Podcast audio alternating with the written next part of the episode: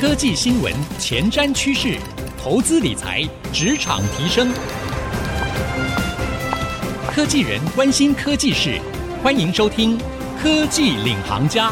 听众朋友，大家好，欢迎收听 IC 之音主客广播 FM 九七点五科技领航家，我是节目主持人朱楚文。我们的节目呢，常常都会跟大家聊一些，不管是科技趋势啊，或者是呢，在职场上可以帮助我们生存的一些必要的能力啊、那今天节目呢，要特别再来帮我们所有科技业的上班族来加强一下，来好好的聊一下，在职场上面，除了写程式的能力啊，除了这些技术的能力，其实还有一个很重要，就是。沟通的能力。那沟通呢？大家可能会想到是口语沟通，但是你知道吗？其实，在口语沟通之前，你可能要先做好内容的准备哦。这个内容来自哪里呢？有人说，如果你很会写的话，那么你所说的就会更具有说服力。如果你是行销人员，当然你要写文案。那如果你不是行销人员，你可能还是要写报告，或者是你需要写书信。这些写的内容，其实都影响着你的客户、老板或。或者是你的同事对你的观感，所以写作能力非常重要。那你有想过吗？其实说不定，如果你好好的写，写作不仅是你工作上的超能力，这个超呢，也还可以转换成钞票的钞哦，它会为你带来更好的升迁的机会、加薪的机会，甚至是有一天你可以靠你的文字来赚钱。今天呢，我们为各位邀请到的《文案就是你的超能力》这一本书的作者。郑伟权老师，Vista 老师呢，来跟我们好好的聊一聊哈。那 Vista 老师出了十几本书哦，这是他最新的一本书。那他现在也是企业顾问、职业的讲师，同时也是专栏的作家。好，我们欢迎 Vista 老师。Hello，楚文好，大家好，很开心又有这个机会来上节目，我是 Vista。好，我们也很开心可以邀请到老师来跟我们聊聊，到底文案力怎么变成超能力哈？我想这个标题蛮有趣的啦。一般讲到超能力，我们会想说啊，可能是一种新的职场的能力。但是你在这本书呢，你把“超”换成钞票的“钞”，所以老师你是觉得，如果写好文案的话，真的可以帮助我们加薪赚钱吗？啊，的确哈，因为以往我们讲到超能力，我们马上想到超人嘛。好，但是在这个所谓的后疫情时代哦，大家可能更重视的是想要变现嘛啊，所以这次我写这本书哈，就是强调我们可以透过书写的方式来帮助你增进变现的能力。嗯，那么刚刚谈到沟通表达嘛，哈，那其实很多人会很害怕写作，所以我也在这本书里面，我就是帮大家能想出来怎么样解决这个问题。嗯，老师刚才讲到哈，在疫情的时候，大家格外希望可以写作来变现，其实就源自于说，在疫情的时候，整个的企业啊，或者说消费市场出现了很大的转换，更不用说现在疫情之后，美国呢开始联准会升息，结果就景气开始下滑，所以对于一般的中小企业来说，或是我们这些上班族朋友，可能也都感受到了。公司现在营运上面有更大的挑战了，大家可能都会蛮辛苦的。因此，在这样的一个辛苦的情境当中，怎么样可以去突破重围？诶，有时候就是需要你在职场上面有一个新的能力哈。另一方面呢，诶，不少企业也开始进行数位转型，所以就更需要在线上跟客户来做沟通。他可能会需要的，包括更多的数位的内容、文章、产品、文案等等啊。所以呢，那我就问老师了。很单刀直入一个问题，哦，没问题。因为现在的平台真的很多，消费者注意力很有限，每天呢又是抖音，又是脸书，又是 IG，又是小红书哦，还有各大部落格，还有 YouTube。我们到底要怎么样可以写出吸引消费者的文案？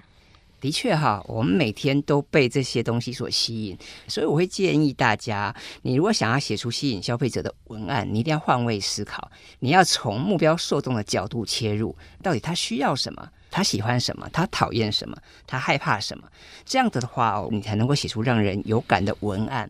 过往哦，我在很多的公部门或企业有做这个企业培训，或者是有讲文案的课哦。台湾又是以中小企业居多嘛，很多的公司行号都需要文案。但是呢，很多公司啊，他们其实都在贯彻老板的思维，也就是他会从老板的角度出发。我们公司的产品很棒，我们的商品很好，我们的服务很有竞争力，这些可能都是对的。但问题是，对消费者来讲，这些东西可能不是他们最关心的议题。所以呢，你纵然绞尽脑汁写了很多的文案，可能还是无法吸引大家。我们必须要回过头来，先去思考你要怎么样能够吸引消费者的关心。当然，这也就是抢夺大家的注意力嘛。有句话说得很好，叫做“时间就是金钱”，我们都知道。好，但是其实有东西是比时间还珍贵的，那就是我们的注意力。因为我们人啊，不是机器嘛，我们每天专注的时间很有限。所以呢，我们的专注力要好好的保护。话又说回来，我们要怎么样去争取这个消费者他的注意力？这个也是我们在写文案的时候必须去注意的重点。嗯，老师刚刚讲到一个重要的，就是在写的一开始，你就要先知道你的。目标受众是谁？然后他们在意什么？从他们在意的角度出发，会是一个好的文案的一个必要条件。那你在书中也有提到 FABE 的销售法则，你说呢？运用这样的一个法则，就可以写出铿锵有力的好文案。那可不可以在节目当中跟我们示范一下这个 FABE 的销售法则到底是什么样的内容哦？那什么样算是一个有符合这个法则的好文案？什么是不符合的坏文案？好，那么我先简单讲一下 FABE 啊。它是四个英文单词啊，就是 feature，对不对？它的特性，它的 advantage 优势，benefit 它的利益，跟 evidence 它的证据啊。过往我们刚刚谈到，很多人在写文案的时候，他总是用很多的形容词去堆砌，去写了很多商品的描述，但是这样的东西其实让人是没有感觉的。而且因为现在我们的消费决策其实是比较复杂，所以呢，光是东西好，你不见得买单；即使是东西便宜，你也不见得会买。啊，所以我们需要提供更多的线索跟证据。我会建议大家以后不管在写广告文案啦，在写很多的企划的时候，你不要只是从你们单一的角度去思考，你要去想想看，到底消费者，到底你的客户，你潜在的客户，他真正需要什么？那么这个 evidence 我觉得很重要，就是我们不只是谈贵公司商品的好处。更要去谈，你有没有一些证据来佐证？所以佐证的部分，什么样的佐证是有效的？对，那么可好比说，你可能有一些专家学者哈的一些背书啊，或者是有一些公部门或者一些权威单位他做的一些研究啊，那么这些东西如果说能够帮我们佐证的话，那当然。可以提高消费者他的信赖度嘛？好，再讲一个，就是现在大家很重视评价嘛。好，比方我们去餐馆啊、咖啡馆消费，你就很重视说它到底有几颗星啊。如果说它有很多五星的评分，你可能会很放心。反过来，如果说它都是一星很多的话，你可能会怕怕的。所以啊，evidence 我觉得是非常重要的。是，那什么样是好的文案？什么样是不好文案？可不可以帮我们示范一下？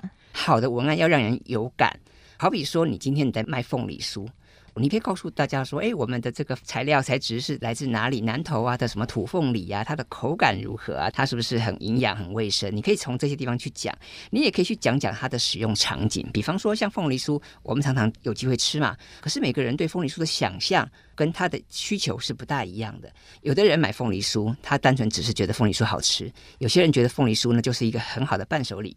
所以呢，不同的东西，你还去思考说，到底它对消费者的意义是什么？还有也要去考虑我们的族群。比方说，我们今天如果是凤梨酥的厂商，我们要去思考我们的主要的客群是一般的上班族吗？还是是家庭的客户？还是银发族？因为大家的需求也不一样，所以呢，要怎么样去符合 FAB 销售法则的好文案？我认为第一个你要换位思考。再来，你去思考他们真正喜欢什么，想要什么。所以这里面啊，我就觉得能够观察很重要。当然，现在搜寻很方便，但是这样子找到的资讯其实是比较片段的哦。所以我会建议大家要从不同的角度去思考。嗯、老师，那我想请问一下啊，因为现在网络上我们也看到很多 KOL 会写业配文，好，那可能就是用他们的自己的角度去诠释产品，或是分享自己的经验。但是我观察到他们写业配文有两种方式，一种方式就是直接去介绍这个产产。品直接说这产品哪里好啊？好，那另外一种写的方法是前面会先写一个俏皮的内容，完全没有办法想象到他最后会讲这个产品。但是那个产品可能他不会说它多有效，或是有哪些，比如说机构的背书，他可能就不会写那么多，他就是写说，嗯，我觉得这产品我用起来觉得很棒，然后就 ending。你觉得这两个文案哪一个比较好？传统那种开门见山的方式是我们很常见的，比方今天他要介绍你一个手工皂，他要介绍你凤梨酥，他就直接告诉你这个东西多好，对不对？这当然是很常见的手法。不过当然这样的写法的确它比较没有特别嘛，比较不稀奇嘛。然后还有就是说，大家会一开始就觉得说，哇，你就是要销售我这个东西啊，那可能大家会有一些心防。那么如果刚刚另外一种方式啊，他可能一开始他先讲一个笑话，他先讲一个不搭嘎的故事，让你看了半天你不知道他的玄虚，然后到后面他才话锋一转。他告诉你说，原来我是要推销一个新的商品。那这样子当然它是比较有创意的。我觉得写作的技巧当然它有高下之分，但是我们还是要看使用的场景跟你今天销售的目的跟你的产品属性而定。所以这个可能没有完全的标准答案。但是你招式哈不能用老，就像我们比武也是一样，不能老是用那一招半式闯天下哦，那这样是很危险的。所以我们要因时哈因地制宜，我们必须要去思考，今天我们在什么样的时空场景之下，我们要因应的是什么样的东西？我们要做的东西是 to B 的生意还是 to C 的生意？那好比说像 to B，有的时候我们就可以直球对决嘛，我们可以直接诉诸利益点嘛。那如果是 to C 的东西，比较跟民生消费有关的，那么也许你可以来编一些小故事啊，说说笑话呀，好发挥一些。创意这样子当然也是很不错的。是，好，老师其实在书里面有特别提到说，三个写作的元素就是要有目标受众，然后要瞄准目标，然后写出商品的特色哈。所以刚刚讲的其实就是，哎，这两个可能都太极端了，所以可能还是要回过头来去看这三个元素有没有。对。那如果都有的话，其实这个文案基本上是一个及格的。那当然还是要比创意的成分哈。那休息一下，广告回来，我们更深入来聊一聊，哎，吸引消费者的注意，在一开始的时候是非常重要，因为如果你没有吸引住的话，它可能滑就滑掉了，它也不会再往下看。换句话说，标题这件事情也是一个关键。休息一下，广告回来，我们更深入来聊聊，到底要怎么样去写出一个吸睛的好标题。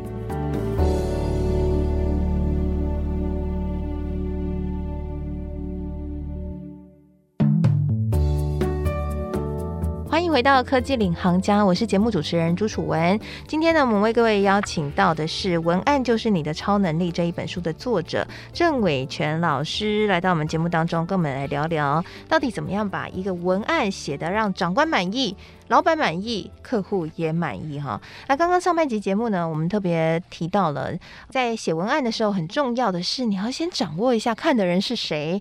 然后郑伟权老师呢，也跟我们提到说，哎，你必须要先学会换位思考哦，不然你都是自说自话而已。那对方没有共鸣，可能就划掉了。所以共鸣这件事情很重要。那除了共鸣之外，也要有观察力嘛哈。那还有一个很重要是，你要能够吸引他的注意力。那刚刚特别提到了吸引他的注意力呢。可能有些人会用一些取巧的手法，譬如说讲个笑话啊，或者是讲一些很有创意的事情，但是要跟你要销售的东西有连结，哎，这是一个有难度的哦。但无论如何，吸睛很重要，所以下半集节目我们要聊一下，到底怎么样可以做到吸睛这件事情哈。其实我发现啊，在划那个脸书的时候。你还没有把文案点开的时候，它其实最一开头，它只会留给你大概两三行的空间，所以有些人就会摆一个很厉害的标题，就让你不得不点开。老师有观察过吗？就是在写吸睛好标题的时候，到底有什么重要的关键可以虏获消费者的芳心？的确哈，因为我我们现在是处在一个资讯爆炸的时代嘛，我们现在每天都被一堆资讯所包围，但是我们的人的时间，我们的注意的确有限，我们不可能每一则讯息都看嘛，所以呢。标题哈，或者是第一段文字的确非常关键。好，那前面二十个字哈，可能就影响了你会不会往下看。而且国外有个数据哦，就是我们看到这些东西，我们大概只有一秒钟去判断说到底我们要点进去看。当然。你就很容易会陷入到这样的陷阱里面，所以很多人他可能一开始他就语不惊人死不休啊，哈，或者是他可能就说一个笑话呀，或者他可能就是埋入一些关键字，比方说，哎，现在哦可能不大景气，大家都想要有斜杠的发展，想要经营副业，想要变现，所以呢，如果在标题里面你有这些关键字，可能就会让大家多看两眼。这样子当然你就好像达到一些效果哈，这些当然都是可以尝试，不过还是要去思考一下，到底你今天讲的主题跟你的产业哈有什么关系，还有跟你的受众之间的连接是什么，这个也很重要，因为我们今天谈的还是大方向跟原则嘛。那当然具体的实作，这个有时候我们要因时因地制宜哈。好，所以我们当然可以去观摩很多别人的作品，我们可以去看看哎人家是怎么写的呀。但是我们可能还是要回过头哈去思考一下，到底我们今天所处的行业。我们的商品哈，我们的服务跟我们的受众之间有什么样的关联？是老师在书里面其实也有提到六种好标题的元素哈，那是不是可以跟我们分享一下？我在书里面有提到六个标题元素哈，其中我可以举几个例子啦，比方说像那个数据，我觉得很重要。所以各位，如果你在下标的时候，你能够适当的哈引用一些数据。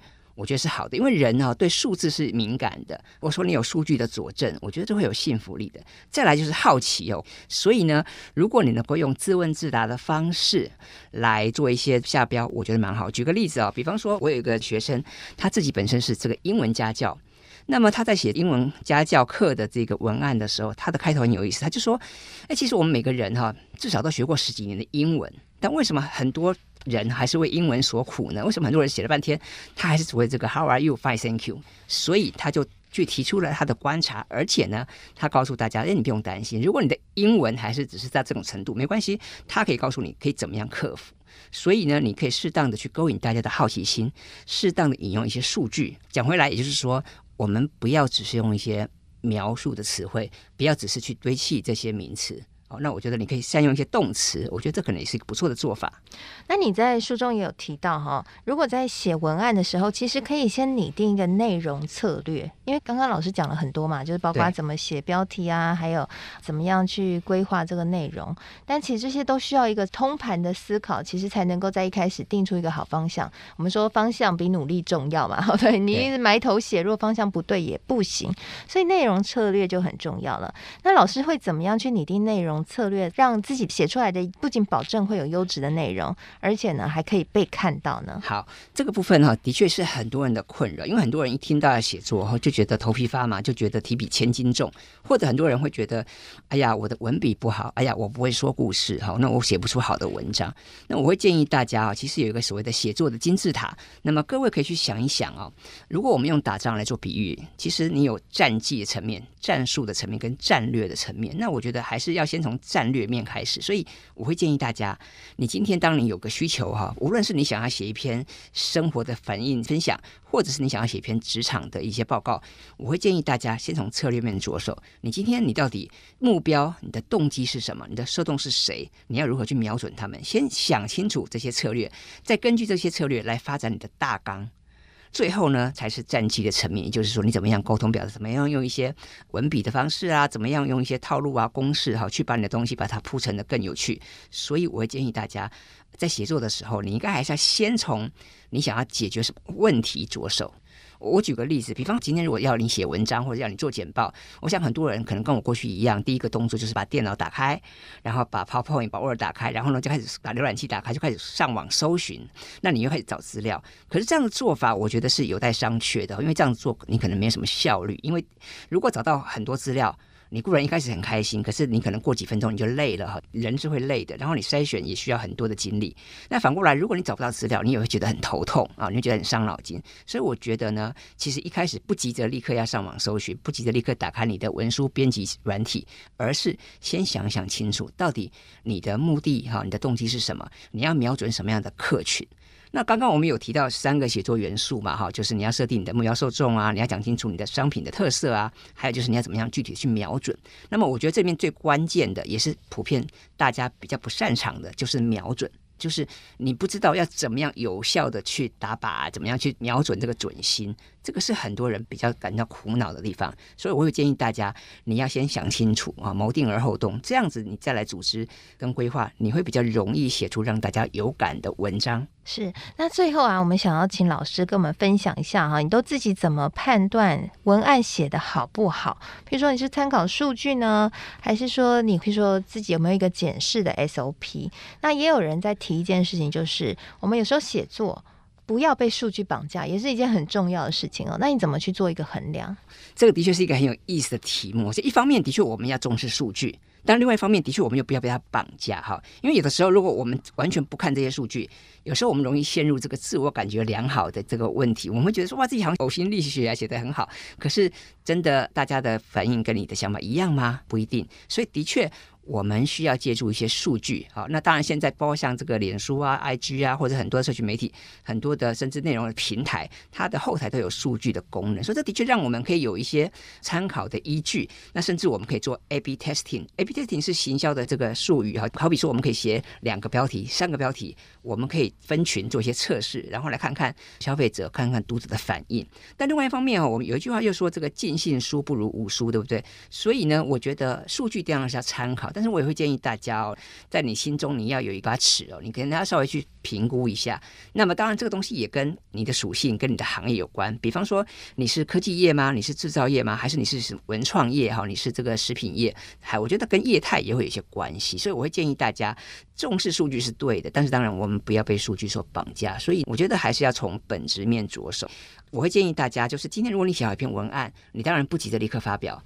哦，你可以先放一放，你可以先自己自我沉淀一下，自己多读两次，然后呢，你可以请你的同事啊，请你的亲友，请你的长官帮你看一看。那我觉得这个时候，当然。别人可以给你一些好的建议嘛？哦，再来，当然我们对外发送之后，你就要去看看这个后台的数据。那从这个里面数据，你可以去知道一些转换率啊，你可以知道大家的偏好等等。那最重要是，我觉得我们自己要有自己一个方向跟准则啦。那当然，这个方向跟准则有时候其实不是那么容易拿捏的，这的确需要一些时间的积累，需要一些经验的培养。所以这个部分，我还是鼓励大家，你要多练习、多看，你才能够慢慢的哈去养成这样的经验，因为。有些很厉害的人啊，你可能问他，他说：“哎，我也说不出个所以然，可是我就知道这个好不好，或这个不好。”所以这个当然是需要一些经验的积累。那当然，我们现在有很多工具跟好多服务的协助，会帮我们把摸索的时间缩短哈。所以这个地方我也想勉励大家，鼓励大家，就是第一个你要多写嘛。我们讲说练习不会骗人，有机会有空就多写，多试试看。第二个，你当然可以从不同角度去检视哈，去审视，去做盘点，去做复盘。那么这样的话，我想。各位，你就能够越写越有心得，然后越写越知道怎么样去争取读者的共鸣了。好，非常谢谢郑伟璇老师今天来到我们节目当中的分享。我想各位应该都了解到，在写文案的时候，其实有一些必须要掌握的关键啊。那首推的就是你先掌握一下你的目标族群是谁，换位思考，从他们角度来看，你会想要知道什么样的讯息，再去思考他们喜欢什么，什么会吸引他们，在你的文案当中就不要八股的。直接去写了哈，而是先想一个会吸引他们的标题，就像刚刚郑老师讲的，你可以可能在标题里面放入有趣的话，或者是数据啊等等的，在内容当中呢，也先把吸引他们的写在前面啊，最后呢再把这个商品还有你核心意涵都放进去，你的文案呢看起来就会很完整哈。先从写的完整多写开始，就会越来越好了。非常谢谢郑伟全老师的分享，谢谢，也谢谢所有听众朋友收听。那我们现在节目呢，除了会在 IC 之音竹科广播播出之外，也会同步上到 Apple Podcast 和 Spotify，所以邀请您也可以上到这些平台，搜寻“科技领航家”，就可以随选随听我们所有的节目了。